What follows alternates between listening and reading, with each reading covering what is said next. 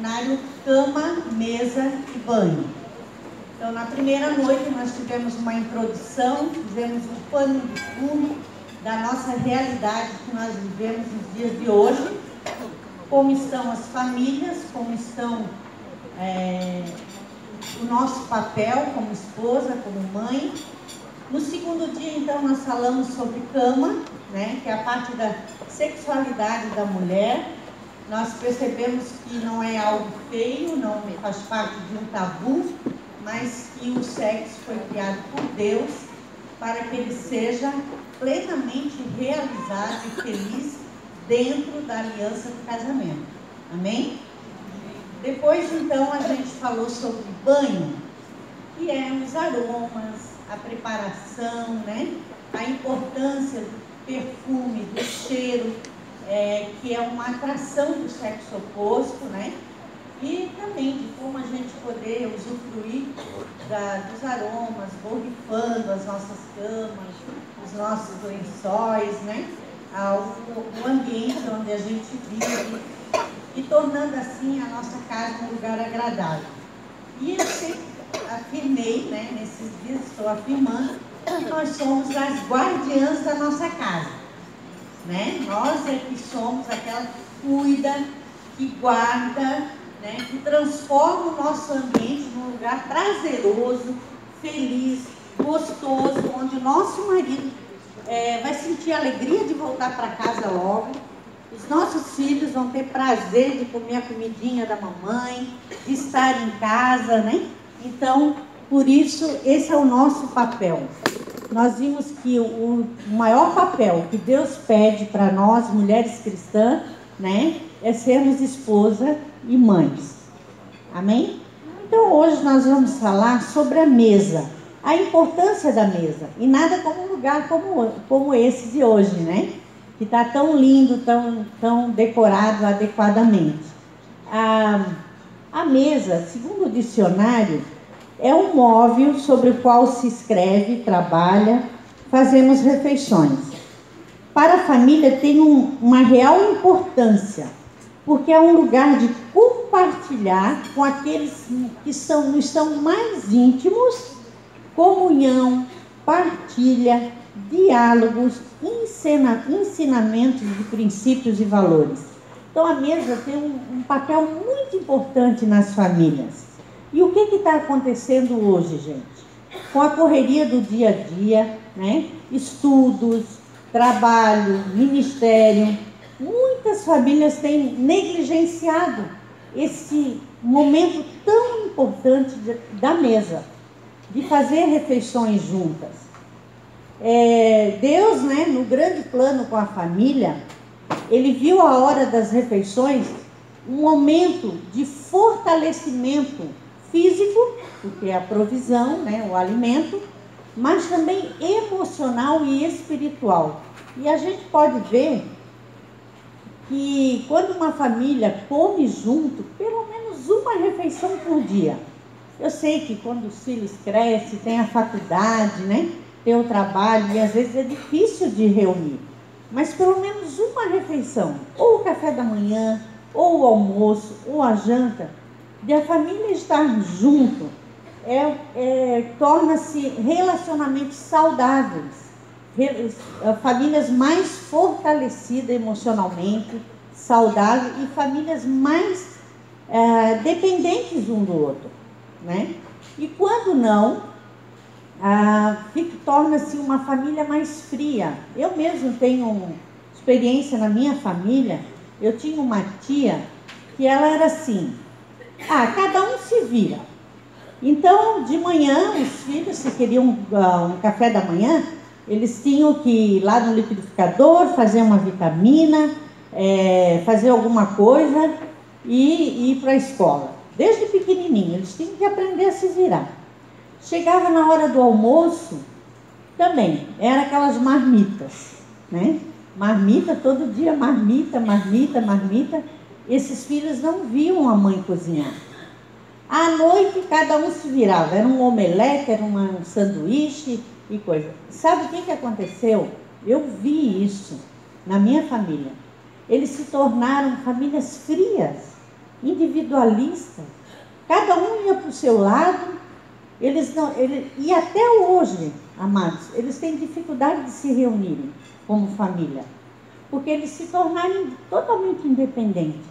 Eles não tinham aquele aconchego de comer junto e tudo. E eu me lembro que um, um dos, meus, um dos meus sobrinhos também, ele tinha assim, o plano dele era todo sábado ir para nossa casa, porque ele gostava do nosso ambiente, gostava daquela mesa, da comidinha, porque ele só via marmita a, a semana toda em casa, né? Então, gente, é um momento muito abençoado, tá? E, e muito importante na vida da família a comunhão em volta da mesa. E é tão importante que a Bíblia fala sobre a mesa desde o Velho Testamento. Quando, quando Deus é, falou para Moisés né, construir o tabernáculo, ele deu lugar para a mesa.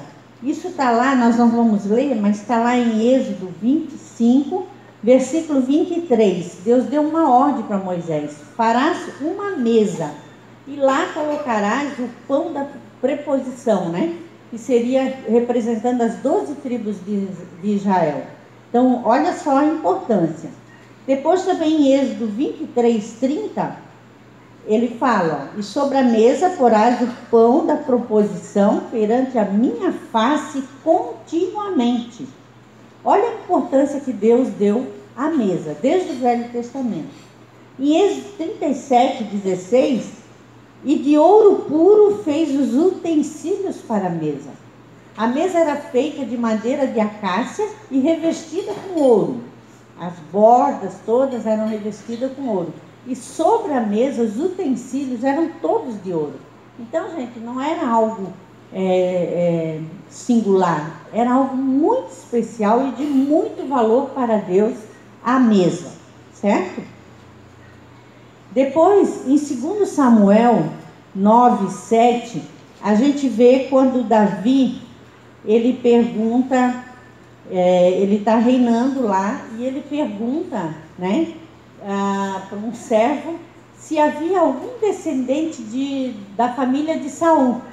Aí um lá falou assim, não, tem sim, tem um lá que foi filho de Jonatas. E Davi, ele tinha uma aliança com Jonatas, né? A Bíblia diz que eles eram mais que irmãos, né? E ele mandou chamar. E esse homem chamava Mefibosete. Ele era aleijado do, das pernas.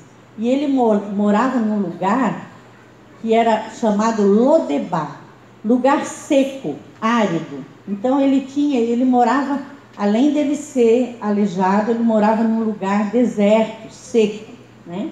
E esse homem veio e, e Davi deu dignidade a ele. Ele disse assim: de hoje em diante, você comerá para sempre na minha mesa. Ó, e de contínuo comerás a minha mesa. Quer dizer, ele deu dignidade àquela pessoa que estava lá, desprezada, né? O último descendente de, de Saul, do antigo rei. Então, amados, a mesa é um lugar onde a gente dá dignidade às pessoas.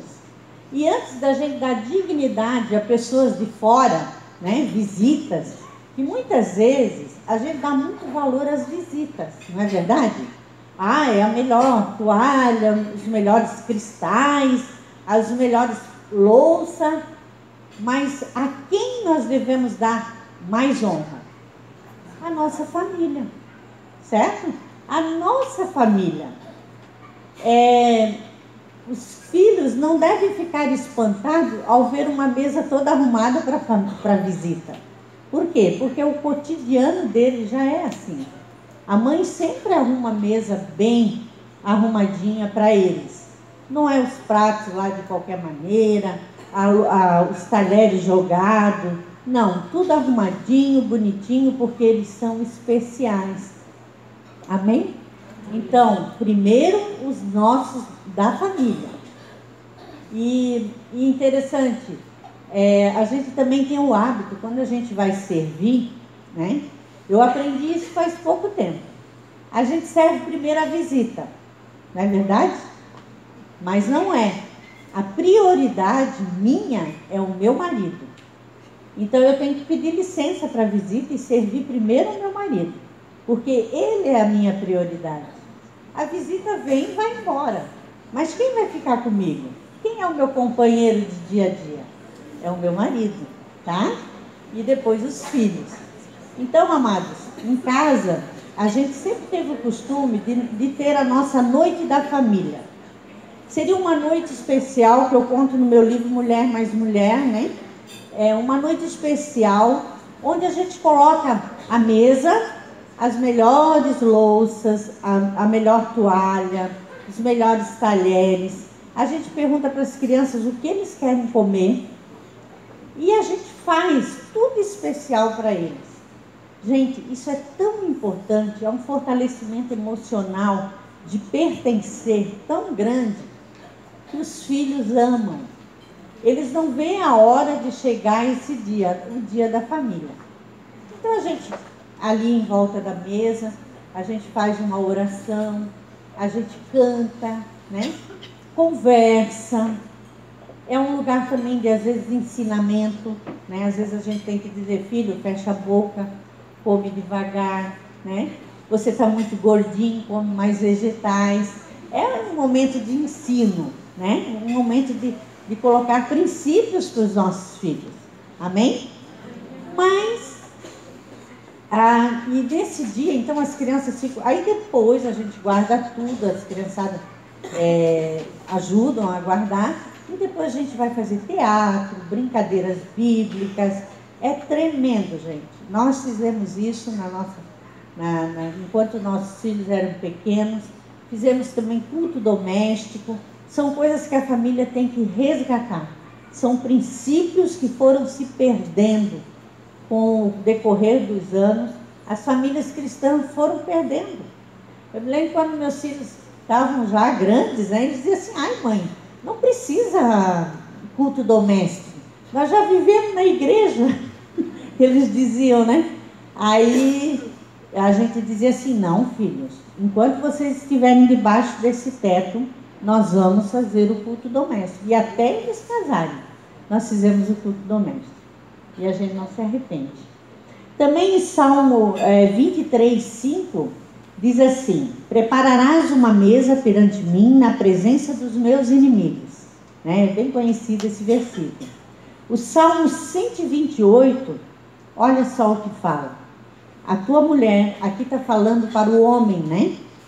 Feliz é o homem, bem-aventurado, felicíssimo é o homem, né?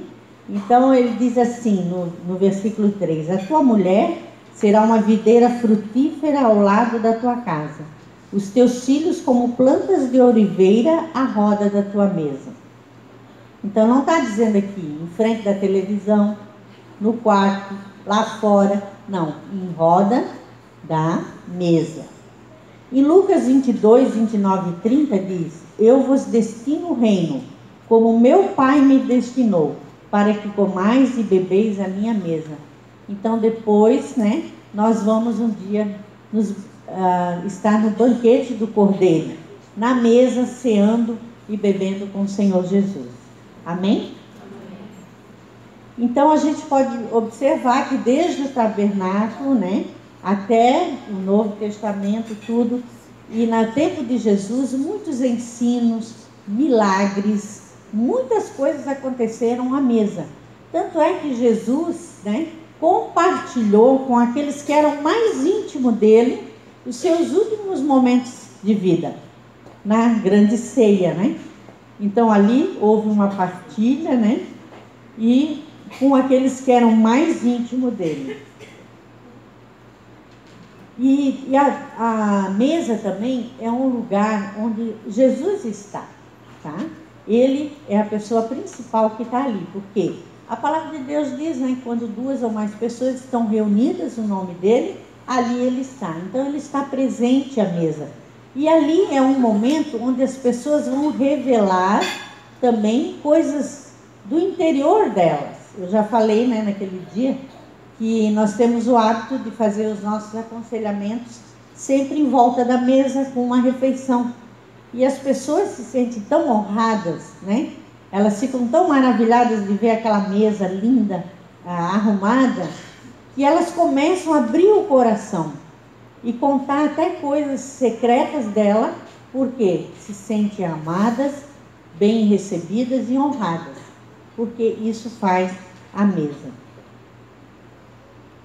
O lar é, é para ser um lugar protetor, né? no qual os membros da família se edificam e têm relacionamentos saudáveis, aprendendo, rindo, crescendo. Então é um lugar também de descontração, né, gente?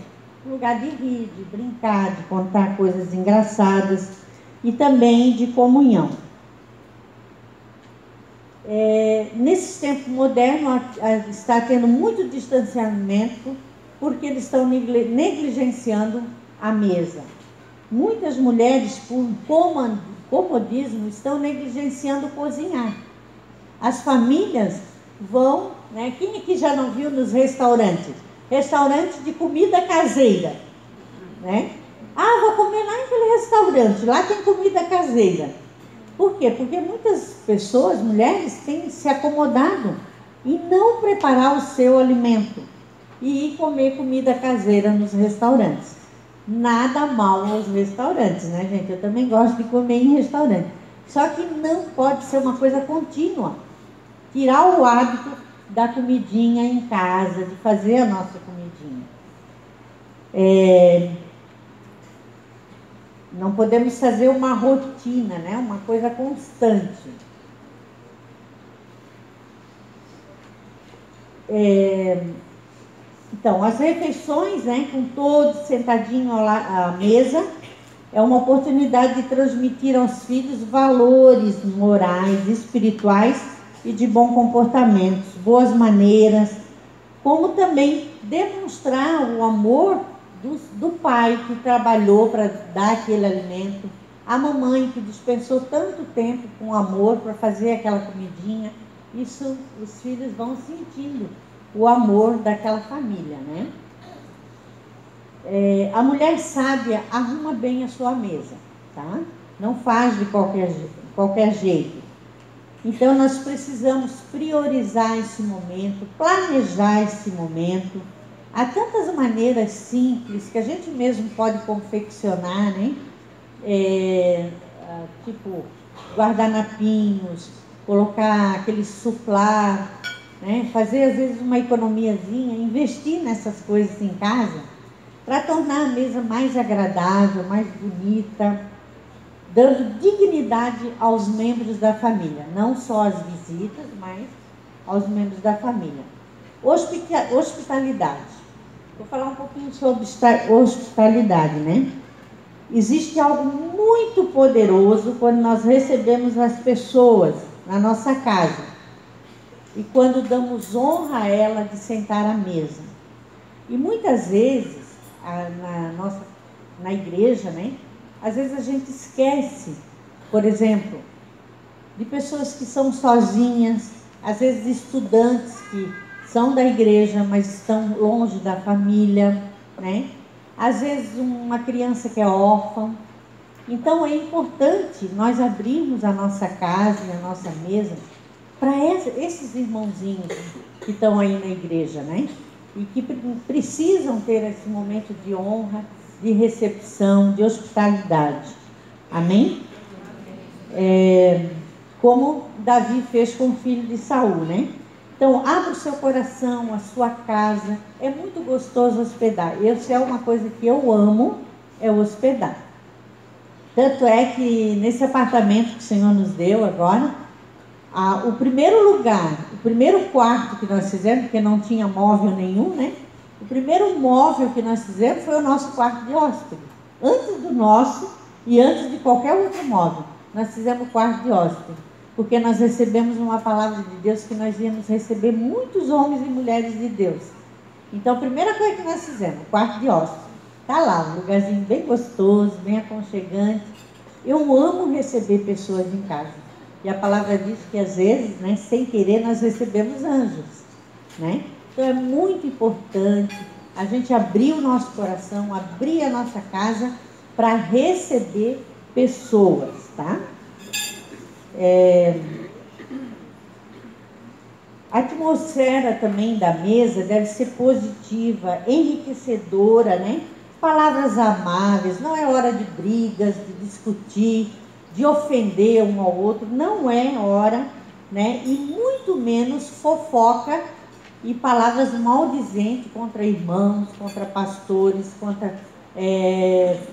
Não se deve falar mal de ninguém, né, gente? Mas muito menos de liderança. Vocês sabem por que, que muitos filhos de cristãos não querem saber mais da igreja quando eles crescem? De tanto ouvir palavras negativas dos seus pais. Se você quer matar o seu filho, a vida espiritual do seu filho, fale mal, murmure, fale mal de pastores, de pregação. Ah, esse louvor hoje não estava com nada. Ah, essa pregação, não sei o quê. Faça isso. Você vai estar matando a vida espiritual do seu filho. Porque ele vai dizer, eu, eu que não vou para essa igreja.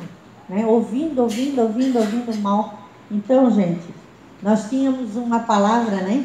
O Gil lembra disso, né? O meu marido nunca admitiu falar mal de ninguém. De ninguém. E nós tínhamos uma palavra, né?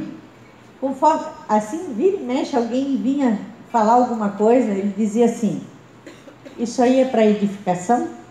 Ele falava, né? Vai edificar? Aí a gente dizia: Não, não, né? Então, graça e paz. Esse era o nosso chavão. Eu prefiro a graça e a paz, e não quero saber, né? graça e paz. Então, quando ele dizia graça e paz, eu sabia. É que não era para falar e não era para ouvir. E se continuasse, ele dizia assim, ó, pode se retirar desse recinto. Aí ele mandava, podia ser eu, podia ser as crianças, qualquer um. Meu marido nunca admitiu, e eu louvo a Deus por isso. Quem sabe é por isso que meus filhos estão no altar hoje. Nunca se admitiu falar mal de irmão, nem de qualquer pessoa. Ele sempre perguntava, vai edificar? Não vai? Graça e paz. Amém? Vocês podem usar isso aí, tá? Não é patenteado, não. Outra coisa, gente, fazer refeições diante das adversidades trazem estabilidade. Eu me lembro momentos tão difíceis que nós passamos como família, lá em Belém do Pará, meu marido desempregado, eu tendo que fazer pão caseiro para ter alimento em casa, o Gil, né, com, com 17 anos, trabalhando para e pagava as escolas dos irmãos, né? Mas esse momento de estar junto era um fortalecimento para nós, naquele momento de, de, de, provação, de tribulação. Então, quando a gente está passando uma adversidade, às vezes um desemprego ou uma, uma dificuldade, aí é que nós devemos estar junto, em unanimidade, unanimidade né? uma oração perseverante ali, orando junto, isso é um fortalecimento muito grande para a família. Isso traz proteção também, né? Então, a mesa é um lugar de treinamento dos filhos também. O lar é a primeira escola da vida e os pais os mestres. Então, na mesa é hora da gente ensinar os filhos. Nós não podemos querer que os nossos filhos se comportem bem num jantar, num aniversário, se eles não forem ensinados em casa. Então a mesa também é um lugar de treinamento. Em Tito 2, nos ensina que a mulher cristã deve ser boa dona de casa, certo? Cozinhar deve ser um legado que nós devemos transmitir às nossas filhas. Como é que as nossas filhas vão aprender a ser boa dona de casa, a cozinhar, se eles só vêm vindo marmita de fora para casa? Né? Então tá na hora da gente mãos à obra, né? Deixar um legado para as nossas filhas. E eu me lembro que quando o Gil noivou, todo sábado, ele trazia a Sofia para aprender a cozinhar comigo. Né? E eu fui, eu ensinei a Sofia a cozinhar. Porque ele sempre foi bom do estômago, né? Bom, né? Então ele sempre levava, todo sábado, a Sofia vinha lá em casa para aprender a cozinhar, né? Então, amados, isso é um legado que nós temos que deixar para as nossas filhas, tá? Fazer as refeições. Ah, tá. É, Então também é um momento alegre, né, de compartilhar sonhos, planos. É também um momento de súplicas, de orações. E agora eu vou dar algumas dicas para fazer da mesa um lugar prazeroso e feliz. Quem está anotando aí, tá? Pode anotar, tá? Algumas dicas, assim, bem legais. Primeiro, tornar um ambiente aconchegante, tá? Mesa bem arrumada, com toalhas, louças limpas e bonitas, vasinhos de flores, velas, se for um jantar especial, né? Fazer um jantar à noite romântico para o marido, bem legal. Algumas regras que a gente tinha em casa. Primeiro lugar, cumprimentos. Vocês já viram que as crianças hoje não cumprimentam mais? E de quem é a culpa? É delas? Somos nós que não estamos ensinando, né? Então a criança levanta, já senta lá, cabelo todo desarmado, não escovou o dente, não lavou o rosto, já vem para a mesa. Negativo. Em primeiro lugar, bom dia, né? boa tarde, boa noite. A gente dizia assim, falta dizer o quê? Aí ele já sabia, bom dia, mamãe. Bom dia, papai. Outra coisa, nada de vir com o cabelo todo revirado. Penteia o cabelo, escove o dente, aí vem para mesa, tá? Comer tudo sem desperdiçar, tá? Não deixar nada. Comer tudo com ações de graça. Isso a gente pode colocar versículo naquele quadro que eu falo no meu livro, né? sempre ter um quadro perto da mesa de jantar, onde a gente pode colocar versículo, comer tudo com ações de graça. Né? E assim as, as crianças vão, vão aprendendo. Pedir licença, nada de sair da mesa. Não. Falta dizer o quê? Licença, papai, licença, mamãe. Aí o pai pode dizer, não, fique mais um momento aqui, ainda não terminamos de comer. Orar, né? comer de boquinha fechada e não usar TV e celular, tá, Marcos? Porque isso dificulta o olho no olho, o relacionamento da família, isso quebra com o ambiente familiar. A informalidade é importante, alegrias, risos, diálogos com naturalidade, tá? Esse já é o terceiro, tá? Para quem está anotando. Então, primeiro, ambiente aconchegante. Segundo, algumas regras, como cumprimentos, rosto lavado, cabelo penteado, né? Não sair da mesa sem pedir licença. Comer tudo sem desperdiçar, não ligar TV e celular. Ah, o terceiro, informalidade é importante. Alegria, risos, brincadeiras, diálogos. É, o outro, variar lugares de refeição. É tremendo isso, as crianças gostam. Ah, hoje nós vamos comer fora. Vamos comer lá, lá no pátio. Né? Vamos botar a mesinha lá no pátio. Vamos comer, mudar o ambiente, fazer coisas diferentes. Ou então em forma de piquenique. Podemos fazer também um jantar temático. Um jantar de missões, né? Então coloca é, um suplá de África ou de um pratinho, conforme ou convidar um missionário para vir almoçar, ou jantar e fazer daquilo um ensinamento para os nossos filhos. Fazer uma entrevista com ele, como é lá em missões, o que, que ele faz, o que, ele não faz. Tá, o outro, um, um buffet diferente. Esse aqui é tremendo, gente. Eu fiz muito com meus filhos.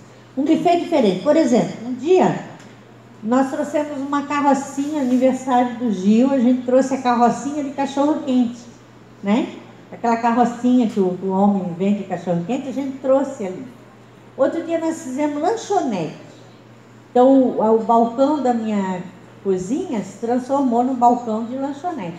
As crianças pediam x-salada, aí vai, mini pizza, e assim a gente fazia algo diferente, né?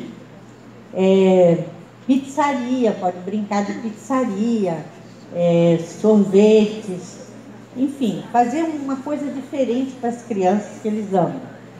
Fazer refeições é, com auxílio dos filhos. Por exemplo, a mamãe vai fazer biscoitinho com as filhas. Os filhos vão, vão fazer churrasco com o papai. Nós fizemos uma vez, eles foram pescar, né? Só os homens foram pescar E eu e as meninas fomos fazer bolachinha. Quando eles voltaram, eles fritaram o peixe, tudo. Então, fazer coisas assim de homem, de mulher, é muito importante a criança ver o papel da mãe, o papel do pai, tá? E, e se identificar, né? O homem, o menino com o pai, a menina com a mãe. Sortear cardápios, isso eles adoram, né? Deixar algumas opções e eles escolhem. Os meus amavam fundir, né? Dias frios, assim, a gente com a panelinha, botava uma luz de vela e fazia fundir, e ali a gente cantava, compartilhava. Era muito gostoso. É, irem ao supermercado, levar as crianças no supermercado para comprar os ingredientes e fazer o jantar. Vamos montar pizza. Né? Então, as crianças montam uma pizza, o pai outra, a mãe outra. É bem gostoso. Outra coisa que a gente também usava e abusava era cantar em volta da mesa, né? Cantar em volta da mesa. Graças a Deus que só saiu um músico, né? dessa, dessa cantoria toda só saiu o Gil como músico, né? Os outros eram forçados. Surpreender a família com um prato que eles gostam.